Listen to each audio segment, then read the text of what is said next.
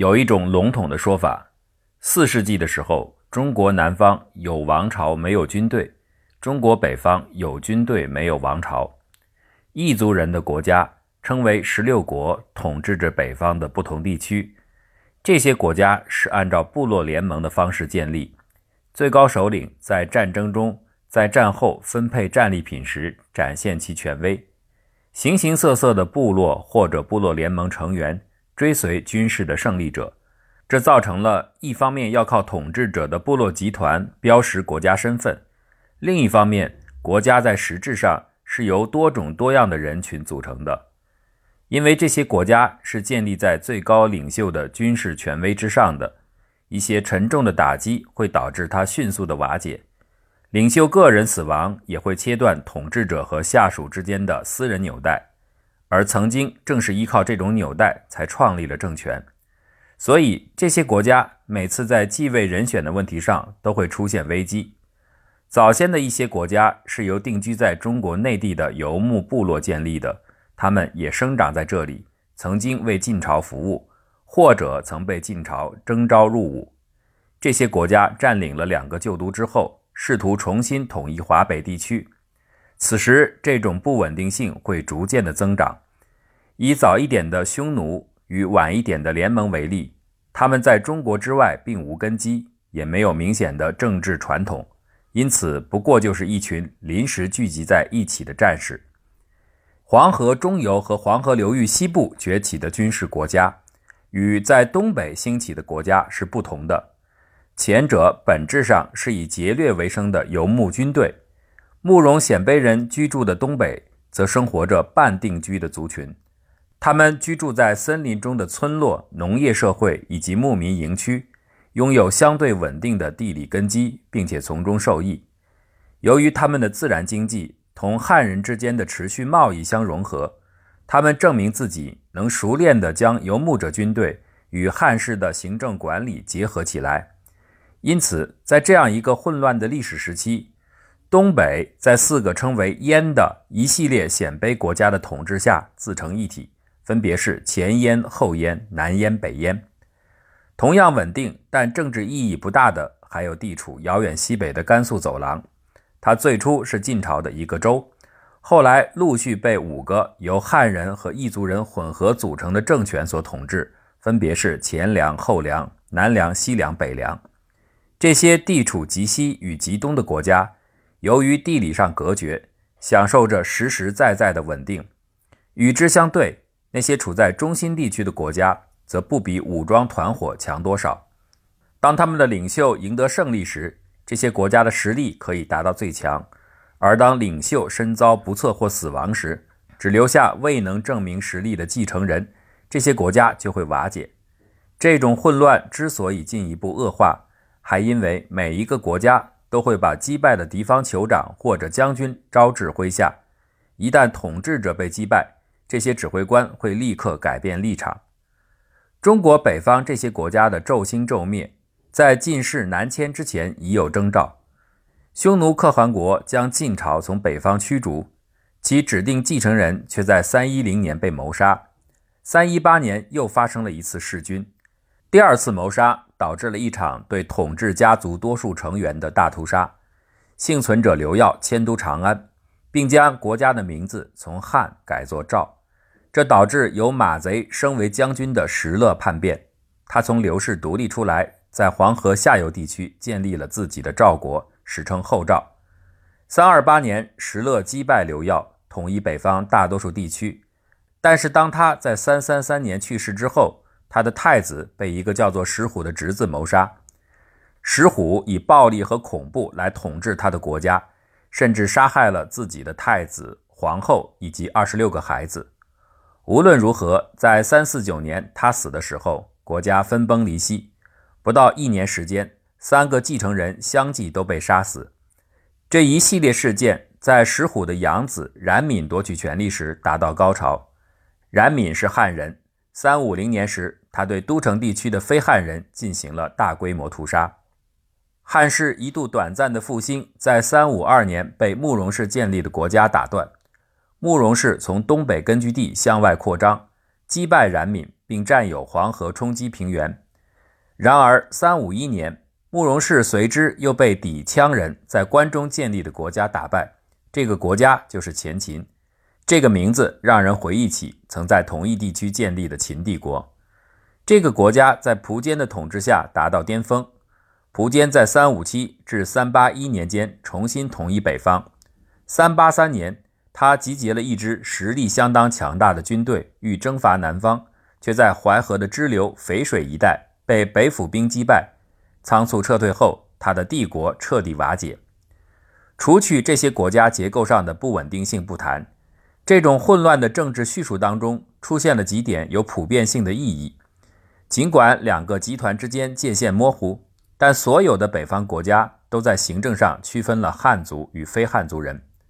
游牧部族的勇士组成军队，处于领袖的率领之下，常常会获得诸如国人这样的卓越的头衔，以区别那些只负责提供粮食与徭役的汉人。这种区分。显然是为了防止为数不多的游牧者被他们所统治的多数人所淹没，为两种行政体系提供了基础。而两种体制并行是游牧蛮族国家的特征。其次，在一种可以追溯为曹操统治时期的体制中，北方人口的减少意味着大量广阔的土地被废弃，限制农业生产的因素是劳动力，因此北方国家的目标都定在控制人口方面。而不是占领土地上。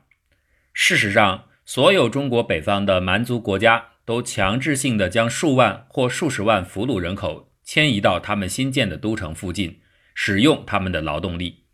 据史料记载，刘聪在三一六年攻占了关中地区后，从长安迁移八万人到平阳；石勒则在三二九年从关中迁走了十五万人的羌人与敌人，重置到他位于河北的都城。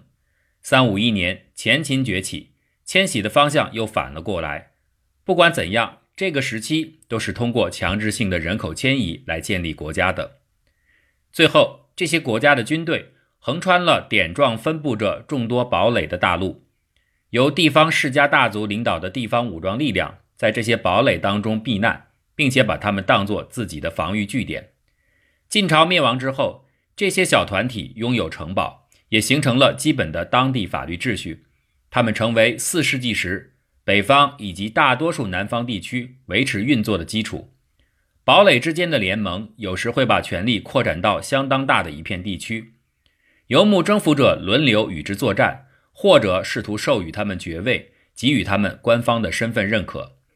一些国家，特别是由慕容氏建立在东北地区的燕国，把汉室政治实践的因素。融入政治权力当中，但是只有四世纪晚期的拓跋氏才能够把领袖的忠诚成功转化为对王朝的忠诚。三八三年，苻坚的国家瓦解之后，拓跋氏崛起，成为慕容氏以西的强大力量。拓跋国家曾在三七六年被苻坚征服，但是又由拓跋圭在三八六年重建。与慕容氏相比，他们似乎更落后一点，但这给他们带来了好运。因为与草原地区接触，使得他们能够获得大量的马匹以及同盟者。拓跋圭同样从三九六年慕容氏领袖的死亡之中获益，因为此后慕容氏的军队迅速衰落。两年之内，拓跋氏吞并了慕容氏领地，统治着中国北方黄河转向处以东的土地。这位充满活力的统治者推行革新，使他的王朝在一代皇帝统治时间里就统一了中国北方。其中最首要的贡献是将半独立的部落群落打散。这些部落此前是城邦国家的基本单元。三九八年，在完全征服了汉化的慕容部落之后，受到他们的都城邺城的启发，决定在平城及今日大同附近建造一座汉式的都城。他将人口按照八个部落重新组织，八个部落在新都城周围永久性的安顿。这些部落是军事单位。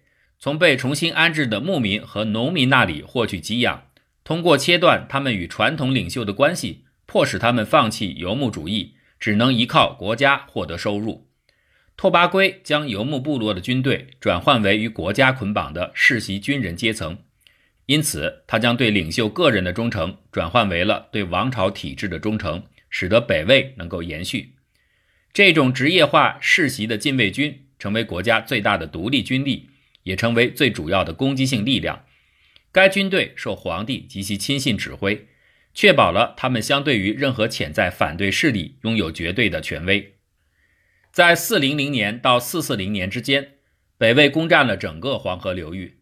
450年的远征则抵达长江北岸。直到这时，拓跋氏只是对中国北方实行了纯粹的军事控制。由于缺乏与汉族本土精英的联系，北魏通过将军事守卫部队。分布到城墙环绕之下的城镇来维系其统治，而这些城镇都是新的行政区划下的治所所在，每一个区都分散成小的营地。在五世纪的大多数时间里，守卫部队及其指挥官是拓跋氏的同盟，汉人被排除在这些军事职位之外。这些军事职位同样是帝国政治结构中的组成成分。四九三年，孝文帝决定通过迁都来使北魏转变为典型的中原国家。他要求在朝廷上用朝服讲汉语，通过联姻及阶级划分，把鲜卑精英与汉族精英融合。绝大多数汉族人口的军事区划被汉族官员管理的民政州郡所取代，文官势力有所加强，汉人民兵轮流防卫地方。最初的拓跋守卫军要么加入新都城洛阳军队。要么驻扎到北部边境，要么被吸纳进当地的人口。这种从早期拓跋国家的军事管理向更加传统的汉制的转变，是以灾难结束的。当朝廷汉化时，边境的守军还保存着他们祖先的价值观、语言与风俗，但是地位却逐步的下降。由于稍后用囚犯来补充边防兵力，这种状况进一步的恶化。在六世纪早期的几十年间。朝廷官员残酷地剥削和压榨边境的戍守军，为个人利益出售那些本该直接发放给戍守军的食物、马匹，甚至是武器。五二四年，一位戍主拒绝向饥饿的守军发放粮食，从而激发了兵变，并沿着边境线扩散。为了安抚戍守军人，朝廷将他们中的许多人向南安置在能够提供足够食物的区域之内。但是起义又重新开始，在一年的时间里。黄河以北的大多数村野都落入起义军之手。朝廷在印欧同盟部落很可能是伊朗兵团的协助下击败了起义的军队。这个部落集团统治着山西，被称为羯或者是羯胡，有着深深的眼窝、高高的鼻梁和络腮胡子，因此能够被非常明显的分辨出来。这种特征使他们在三四九年之后赵灭亡时的大屠杀中成为容易被认出来的目标。在拓跋氏的国土之内，他们是少数的能够在被重新安置时依旧保存部落集团形式，并能继续由传统酋长领导的部族之一。他们的领袖尔朱荣在528年率军进入洛阳，屠杀了大多数的朝臣，随后又击败了起义军，扶植了一位傀儡的北魏皇帝。这位皇帝反过来却在宫殿里精心安排了埋伏，反手杀掉了尔朱荣。尔朱荣的死去并没有挽救王朝，他的继承者又重新占领洛阳，再扶植了一位新的皇帝。但是，曾经参加过戍守军起义的中层将领们联合在一起，再次击败了尔朱氏。其中的领军人物是高欢，他应该是在鲜卑族中成长的汉人。他占领了黄河流域的冲积平原。